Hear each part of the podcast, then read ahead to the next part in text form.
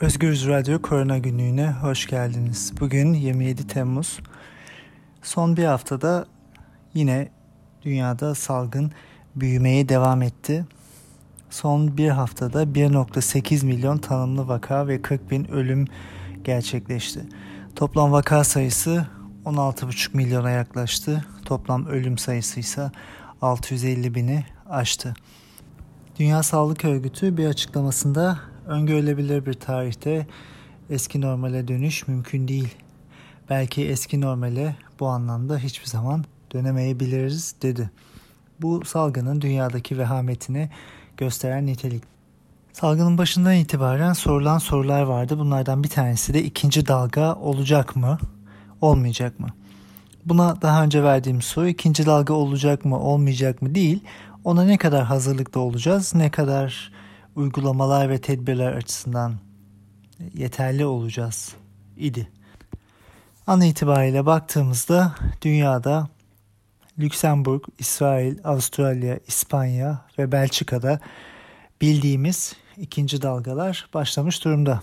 Özellikle İsrail'de vaka sayıları oldukça arttı. Bu vaka sayılarının artması okulların açılmasıyla neredeyse eşdeğer şekilde devam ediyor. İsrail'de toplam 60 binden biraz fazla vaka var ve günde binle yakın vaka ortaya çıkıyor. Mart ve Nisan ayı içinde bir yükseliş ve azalış yaşamışlardı. Maksimum vaka sayısı günlük 765'ti 2 Nisan'da. Fakat e, İsrail'de artık günde e, 1500-2000 arası vaka çıkmakta. Keza İspanya'da da e, Mart ve Nisan aylarında yükseliş vardı. E, günlük 8 bin civarında vaka vardı ve sonra bunu e, Haziran ayı içinde örneğin günde 300-350 vakayı indirmişti İspanya. Son iki günde İspanya'da 2600 ve 2300 vaka ortaya çıktı. İspanya'da da özellikle Katalonya bölgesinde e, İspanya'nın vakalarının yarısı ortaya çıkıyor ve ikinci dalga başlamış durumda. E, belli başka ülkelerde de bu benzer trendler devam ediyor. Amerika Birleşik Devletleri, Brezilya ve Hindistan'da bu üç ülkede dünyanın nüfusunun %25'inin yaşadığı bu üç ülkede e, günde yaklaşık 200 bine yakın vaka çıkıyor. Ve e, özellikle de e, Amerika Birleşik Devletleri'nde vaka sayısı 4.3 milyonu aştı. Brezilya'da 2.4 milyon, Hindistan'da ise 1.4 milyon. Salgın büyüyor, salgın kaygılandırıyor. E, fakat bir yandan da reddedenlerin, ciddiyetsiz olanların, e, maske takmayı reddedenlerin e, ve ondan bile erinenlerin sayısı gittikçe artıyor. Çok önceki programlarımızda şunu söylemiştik. Salgın akıl ve vicdanla imtihan ve bilimle imtihan. E, bu gerçekten böyle. Bu sözümüzün doğruluğu her gün ortaya çıkıyor.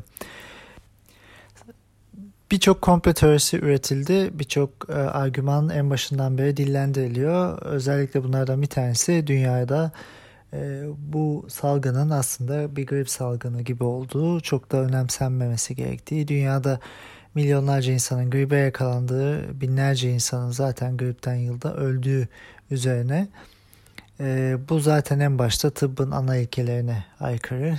E, her insanın yaşamının e, kurtarılması gerektiği ve e, ölümlerin önlenmesi e, gerektiği üzerine bir ilke var. E, başka hastalıklardan daha çok kişi ölüyor abartmayın diyenleri anlamak mümkün değil. E, son 4 aya baktığımızda e, dünyada 650 bin kişi Covid'den yaşamını kaybetti. Bu sadece bildiklerimiz. Yani vakalar bundan çok daha fazla, ölümler çok daha fazla. Ee, dünya ortalamasına baktığımızda 4 ayda yaklaşık 800 bin kişi Alzheimer'dan, 300-350 bin kişi diyabetten, 200-250 bin kişi ise AIDS'ten ölüyor.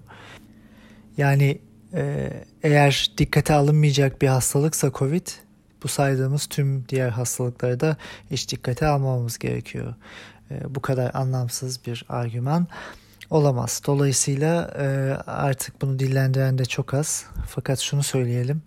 Covid-19 maalesef e, dünya sahnesine yeni çıkan fakat uzun sürede bu sahneden inmeyecek bir hastalık. Bu şekilde e, sayılardan Türkiye'ye geçelim. E, Türkiye'de son bir haftada resmi rakamlarla e, günde yaklaşık 950-900 bin arasında vaka var ve 15-20 arasında ölüm var. E, 1 Haziran miladından itibaren bakarsak normalleşme, açılma miladı diyelim buna.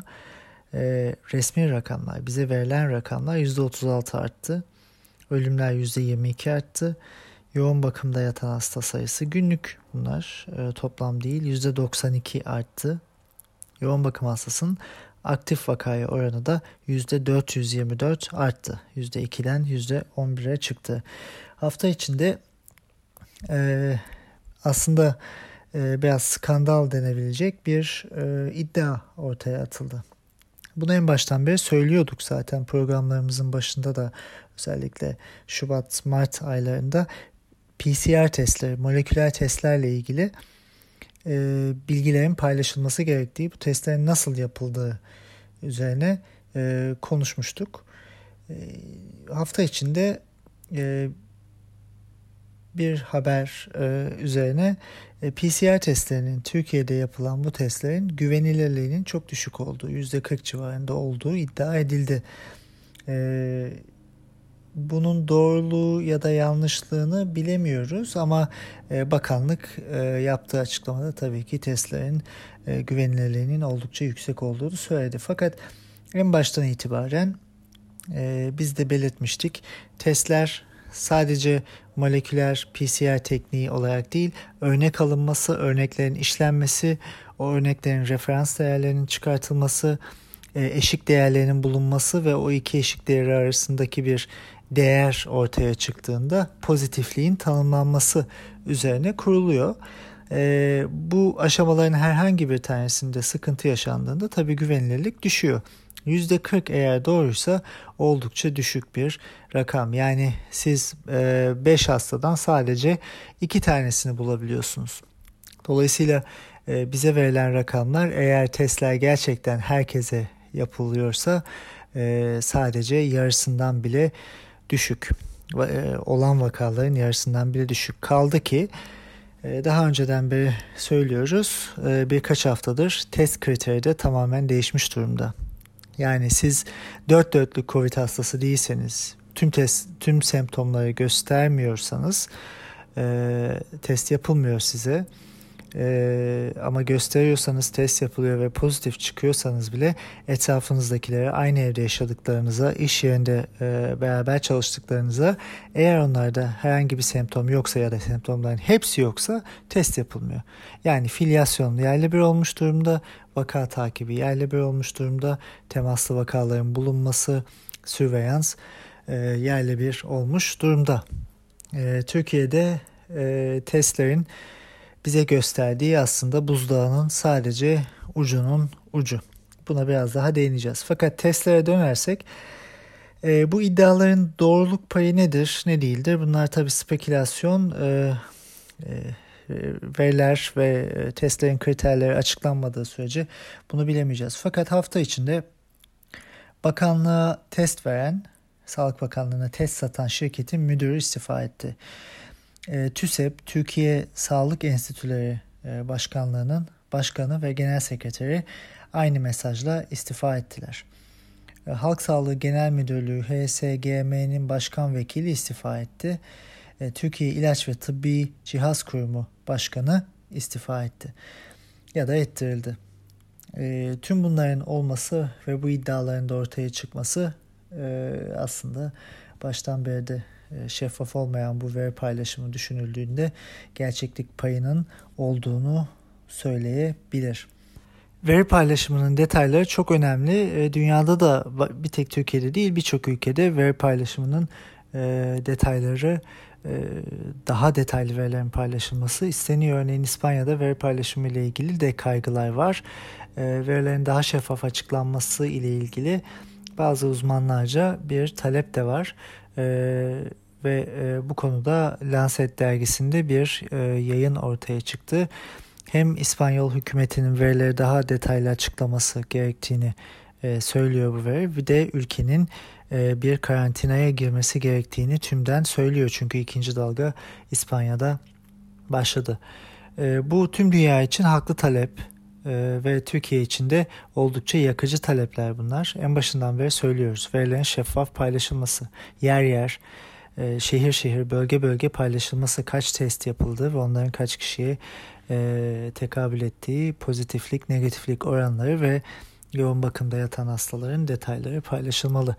Ee, Sağlık Bakanlığı'nın web sitesindeki pdf dosyasında bu bilgilere ulaşılamıyor. Ee, buradan şunu anlıyoruz. Bir tek Türkiye'de değil dünyada da öncelik insan hayatı değil maalesef. Ee, daha çok ekonominin devam etmesi. Şimdi e, Türkiye'ye geçiş yaparsak aslında İsrail, Lüksemburg, Avustralya, İspanya ve diğer ülkelerdeki ikinci dalga e, başlangıcı e, ve Fransa ve Almanya'daki Avrupa'da özellikle vakaların yavaş yavaş artmaya başlaması kaygı verici. E, yeni önlemler gündeme geliyor. Sokağa çıkma kısıtlamaları, e, normalleşme sürecinin geri alınması gibi uygulamalar yaşama geçirilmeye başlanıyor. Maalesef dünyada olduğu gibi Türkiye'de de bize bir şey olmaz mantığı hakim gibi görünüyor. Ee, hem insanlarda rehavet yaratılmış durumda ve e, bu rehaveti yaratanın da e, resmi söylem olduğunu ve açıklanmayan gerçek vaka rakamları olduğunu söylemiştik. E, buradan biraz aslında Türkiye'ye geçiş yapabiliriz. Olur bize de bir şey olmaz değil. Olur oldu da oluyor maalesef. Fakat buna rağmen toplumda uygulamalar açısından oldukça e, ikircikli bir durum var. 1 Haziran'dan itibaren normalleşme süreci kapsamında insanlarda toplumda bir rehavet ortaya çıktı. Sosyal alanlarda yaklaşıyorlar birbirlerine. Turizm canlanması için e, birçok insan seyahatlere ve hareketliliğe başladı. Maske kullanılması e, oldukça e, düştüğünü görebiliyoruz ya da doğru kullanılmadığını görebiliyoruz. Fakat bunun yanında hafta içinde oldukça akıllara ziyan bir durum yaşadık. 350-400 bin kişinin bir araya geldiği düşünülen Ayasofya'da namaz kılma ve toplu ibadet yapma durumunu gördük. Ve e, sosyal medyaya haberlere düşen görüntüler inanılmazdı. İnsanlar e, dip dibe yan yana bazılarında maske var bazılarında maske yok e, bu şekilde günü geçirdiler. E, bu pandemi durumunda yapılabilecek bir şey değil. E, elbette insanla ibadet yapabilir. Politik olarak Ayasofya konusu çok e, e, kırılgan bir konu tabii ki. Fakat insanların bu şekilde bir araya gelmelerinin özendirilmesi ve sağlanması, hele ki pandemi döneminde bunun gerçekleştirilmesi sadece o insanlar için değil, tüm toplum için e, bir saatli bombadır. E, ve bu gerçekleşti maalesef. Daha önce e, buna benzer uygulamalar da yaşamıştık. Ayasofya için şunu söyleyebiliriz. Tüm toplumun vücut ve akıl sağlığıyla bu kadar kolay oynamanın vebali pandemi döneminde bu görüntüleri yaratanların boynunadır. Ve sağlık emekçilerinin, evde kalan milyonlarca kişinin, sorumlu davranan ve özgürlüklerinden feragat eden hepimizin emeğine yazık. Yani bu süreç bu kadar kötü yönetilmemeliydi. Bu süreç bu kadar ciddiyetsizce ele alınmamalıydı diye düşünüyorum. Ee, Fahrettin Koca Sağlık Bakanı e, Ayasofya'dan e, hemen ertesi gün e, şöyle bir tweet attı. Sebebi ne olursa olsun başkalarının ihmali tedbirlerin terkine gerekçe kabul edilmemeli. E, bu aslında e, oldukça ironik. E, Ayasofya'da binlerce insan tedbirsiz yan yana olduğu, sınavlar yapıldı, ekonominin devamı için salgın reddedildi, testler azalmaya devam ediyor. test kriterleri değişti. Vakaları bulmak daha da zorlaştı. Tablonun buzdağının çok küçük bir kısmını görüyoruz. Veriler şeffaf açıklanmıyor. Rehavet körüklendi ve sonra da e, resmi e, mercilerden kimse tedbiri bırakmasın deniyor. Yani balığın baştan koktuğunu söyleyelim ve bu tip söylemler hiç inandırıcı, hiç samimi değil. E, yaratılan e, bu salgın ortamı pandeminin kötü yönetilmesine ve e, bilimsel yöntemin uygulanmamasına e, bağlı. E, bu e, yapılmayan bunlar e, salgının büyümesine neden oluyor maalesef. E, aynı zamanda e, bakan e, farklı tweetlerinde şunları da söylüyor. Örneğin demiş ki vakaların %46'sının tespit edildiği İstanbul'da yapılan tarama çalışmasında rastgele test edilen her bin kişiden 2.9'unda yani 3, 3'ünde diyelim test sonucu pozitif çıkmıştır. Ee, bu demek ki e, yaklaşık İstanbul'da nüfus oranladığımızda yaklaşık en az 45 bin kişinin enfekte halde sokaklarda gezdiğini ve bunun da farkında olmadığını bize gösteriyor. Ee, yani Ayasofya'da 300 bin kişi varsa e, bu insanların kaçı e, acaba enfekteydi, kaçı bu salgını yaymaya neden oldu orada. Ee, yani e, bu sayıları düşündüğümüzde 45 bin kişi eğer bir anda verili bir günde aktif olarak virüsü taşıyarak geziyorsa yani 225 binlik e, aylarca süren salgının Türkiye'deki toplamı e, vaka sayısı e, aslında normal vakaların çok düşük bir kısmı olabilir. Dolayısıyla zaten bu vaka sayıları da hiçbir şekilde maalesef güven vermiyor. Şöyle anlatabiliriz biraz aslında e, Türkiye'deki durumu. Bir üçgen olarak düşünelim bir e, tabanı geniş üçgen e, bir prizma gibi en e, tabanda asemptomatik hastalar var. Bu insanlar e, semptom göstermiyorlar, virüsü taşıyorlar e, ve yayma kapasitesine sahipler. Dünyadaki modellemelere göre yaklaşık tüm vakaların üçte biri bu şekilde olabilir. Yani yüzde otuzu. E, bu tabanın e, bir üstünde hafif semptomlu hastalar var. Bu tüm semptomları göstermeyen, bazılarını gösteren ayakta geçirebilen ya da evde kendini e, hastane ihtiyacı olmadan e, atlatabilen insanlar. Bu hafif semptomlular yaklaşık %50-60'ını tüm vakaların oluşturuyor diye e, düşünebiliriz. Şu andaki yönelim, şu andaki e, konsensus bu şekilde. Onun da ötesinde, üstünde e, ağır semptomlu insanlar var ve bunlar yaklaşık e, toplam vakaların %10'unu oluşturuyor. Yani 10 kişiden bir tanesi e, ağır geçiriyor, bir, bir buçuk diyebiliriz. Ve e, bu ağır semptomlularında yaklaşık üçte bir yoğun bakım ihtiyacına sahip oluyorlar. Ve bu yoğun bakımda ya oksijen tedavisi ya da daha ağır entübasyona e, maruz kalıyorlar. Ve yoğun bakım hastalarında e, yaklaşık üçte biri yaşamını kaybediyor. Yani toplamda tüm vakaların yüzde bir buçuk ikisi yaşamını kaybediyor e, diyebiliriz. E, bu tabii ki e, her gün değişen bir e, e, rakam, oran. E, çünkü e, bu hastalıkla ilgili her gün başka bir şey öğreniyoruz. Şimdi burada Türkiye'nin tanı ve test kriteri ağır semptomları bulmak üzerine. Artık bunu anlamış durumdayız. Yani tüm vakaların yaklaşık %10'unu bulmak üzerine. Ve bu insanlardan e, eğer ağır semptomlu insanlar varsa e, hafif semptomluları ve asemptomatikleri ancak vaka temasıyla ve onları test yaparak bulabilirsiniz.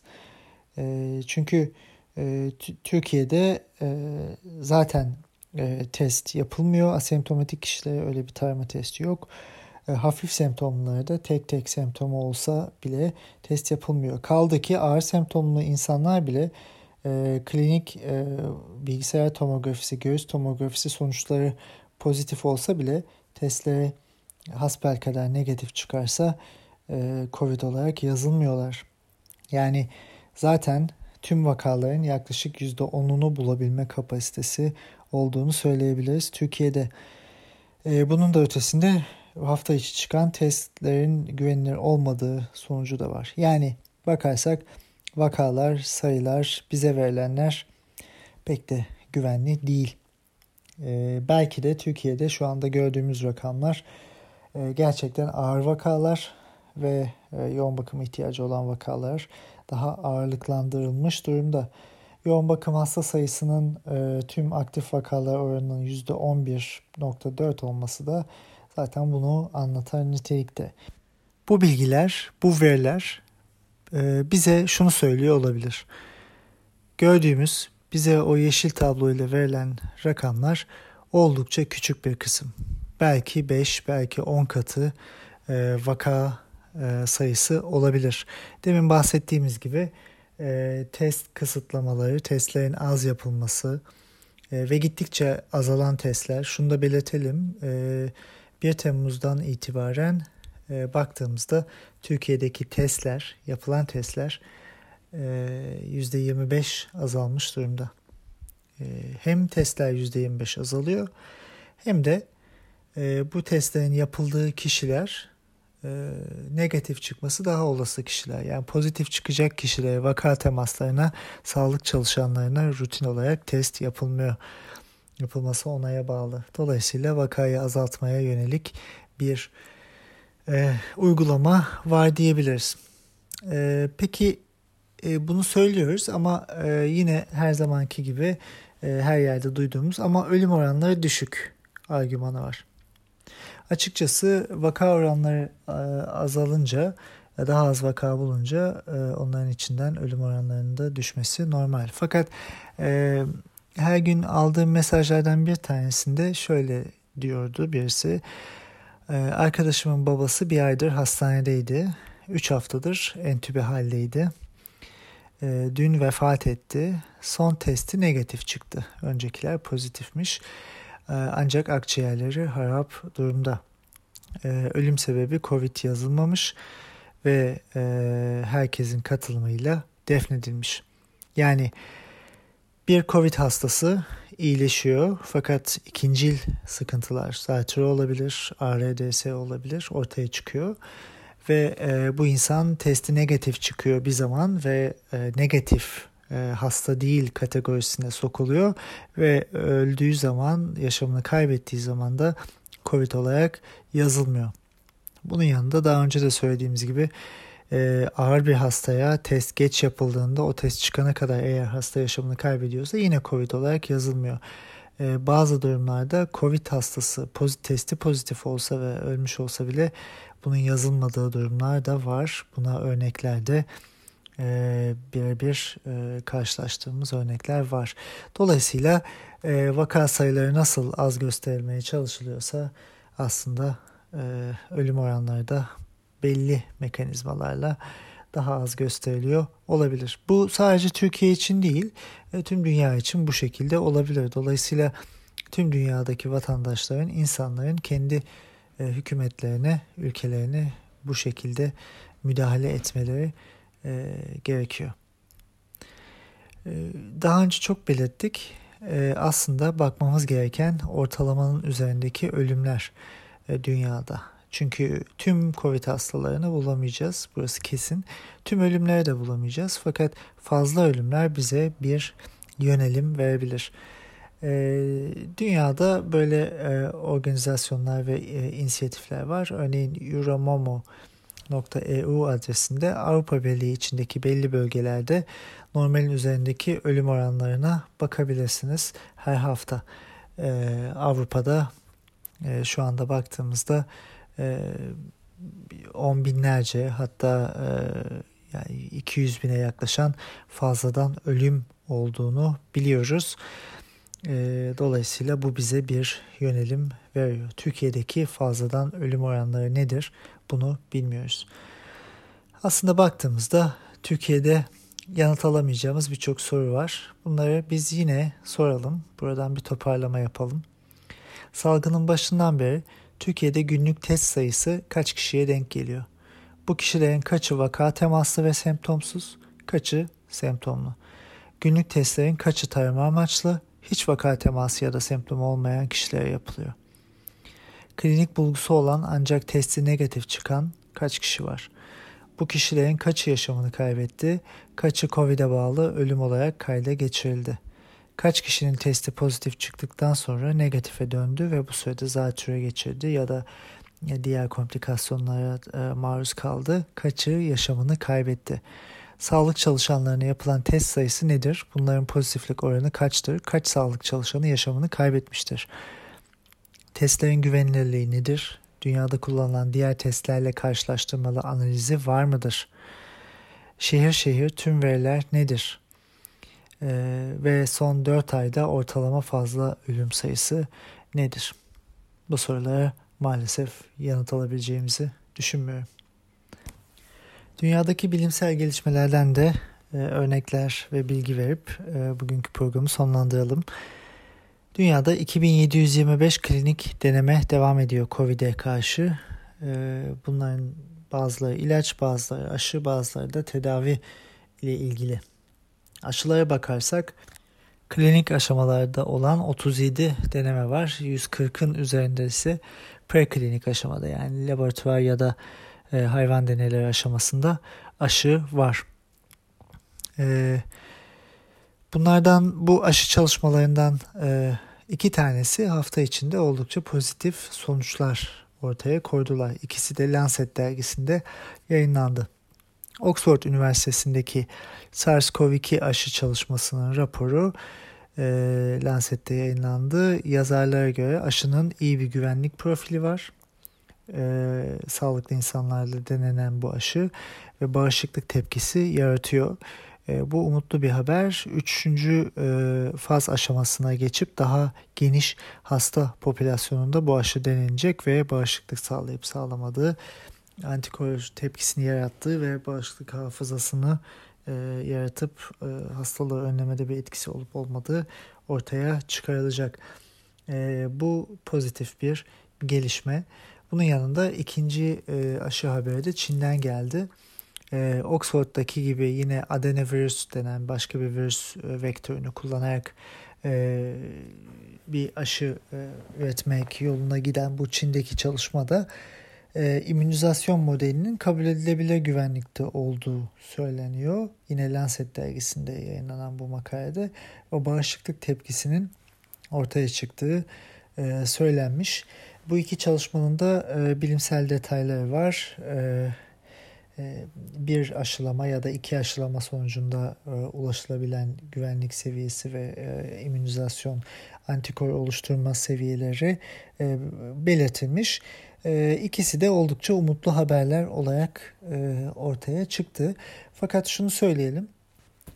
Bu iki aşıda e, faz 3 aşamasında denenecek ve e, uzun vadeli immünizasyon yani koruma e, tepkisine yol açacak mı e, test edilecek. E, bunları uzun vadede göreceğiz. E, aşı bir sihirli değnek olmayabilir. E, olabilir de. E, bunu zamanla göreceğiz. E, aşıların teknik olarak üretilme süreçleri oldukça hızlı ilerliyor. Bu gerçekten dünya için ve bilim için aynı zamanda tabii ki bu, bu aşının bir e, ekonomik çıktısı da olacak e, şirketler için. E, önemli bir e, prestij de aslında. E, bu nedenle aşı çalışmaları çok hızlı ilerliyor. İlaç çalışmaları da aynı şekilde e, ilerliyor. Bunu da söyleyebiliriz. E, genel olarak şunu söyleyebiliriz. Ee, bir sene olmadı daha ama e, aşı çalışmalarında e, ilerlenildi. E, ilaç çalışmalarında da aynı şekilde hızlı bir ilerleme göze çarpıyor. Bazı ilaçların etkisi ortaya çıktı. Örneğin remdesivir, dexamethasone bazı ilaçlarında etkisinin olmadığı göz önüne serildi. Örneğin hidroksiklorokin. E, bu anlamda bilim üzerine düşeni yapmaya çalışıyor. Bu zaten önceden görülmemiş hızda çalışılan bir e, e hızdan e, bahsedebiliriz. Yani da, daha önce bu kadar hızlı bu kadar e, kısa sürede bazı aşamalar geçirmemişti. O yüzden bilim üzerine düşeni yapıyor. Kimsenin şüphesi olmasın. E, insanlar ve hükümetler de üzerlerine düşeni yapmalılar. Fakat e, birçok haftadır belirtiyoruz ki maalesef devletler e, insan yaşamı ve e, ekonominin e, sıkıntıya girmesi riskini göze alamadıkları için kapama önlemlerine, e, karantina önlemlerine sıcak bakmıyorlar. Ve gördüğümüz ikinci dalga ortaya çıkıyor. Son olarak şunu söyleyelim. Türkiye'de de okulların açılması konusu sürekli e, gündemde konuşuluyor. E, bu konuya tekrar değinilmeli ve tekrar düşünülmeli. Okulların açılması böyle bir ortamda e, pek mantıklı değil. E, tabii e, süreç içinde şöyle bir şey de gelişti. E, temkinli olan kısım insanlar ve bilimi dinleyen insanlar e, salgına karşı maske, mesafe uygulamaları ve sosyal yaşam kısıtlamalarına dikkat edenler durumun ciddiyetini e, kavramayanları görünce kendilerini bir garip hissedebiliyorlar. E, acaba biz mi çok abartıyoruz diyebiliyorlar. Hatta e, çevreleri tarafından ya bunlara gerek yok zaten önemli değil e, bir şey olmuyor e, diye e, suçlanabiliyorlar. E, paranoyak olarak suçlanabiliyorlar. Fakat şunu net söyleyelim. Maskeye, mesafeye gerek var. Çünkü şu andaki dünyada elimizdeki tek koruma yolumuz bu. Devam edelim. Dünya Sağlık Örgütü'nün e, açıklamasını tekrar e, hatırlatalım. Öngörülebilir bir gelecekte eski normale dönüş yok ve bu salgın e, henüz e, daha tam yolunu çizmiş değil. Daha başındayız. Maalesef daha kötü günlerde e, göreceğiz. Tedbirli olduğumuzda e, elbette faturayı azaltacağız e, ve dünya olarak, insanlık olarak bu salgını atlatacağız. Fakat akıl, bilim ve vicdanla sınavımızdan hangi notu alacağımızı bu salgını atlattığımızda daha detaylı konuşabiliriz. Sağlıklı kalın, mutlu kalın. Haftaya görüşmek üzere.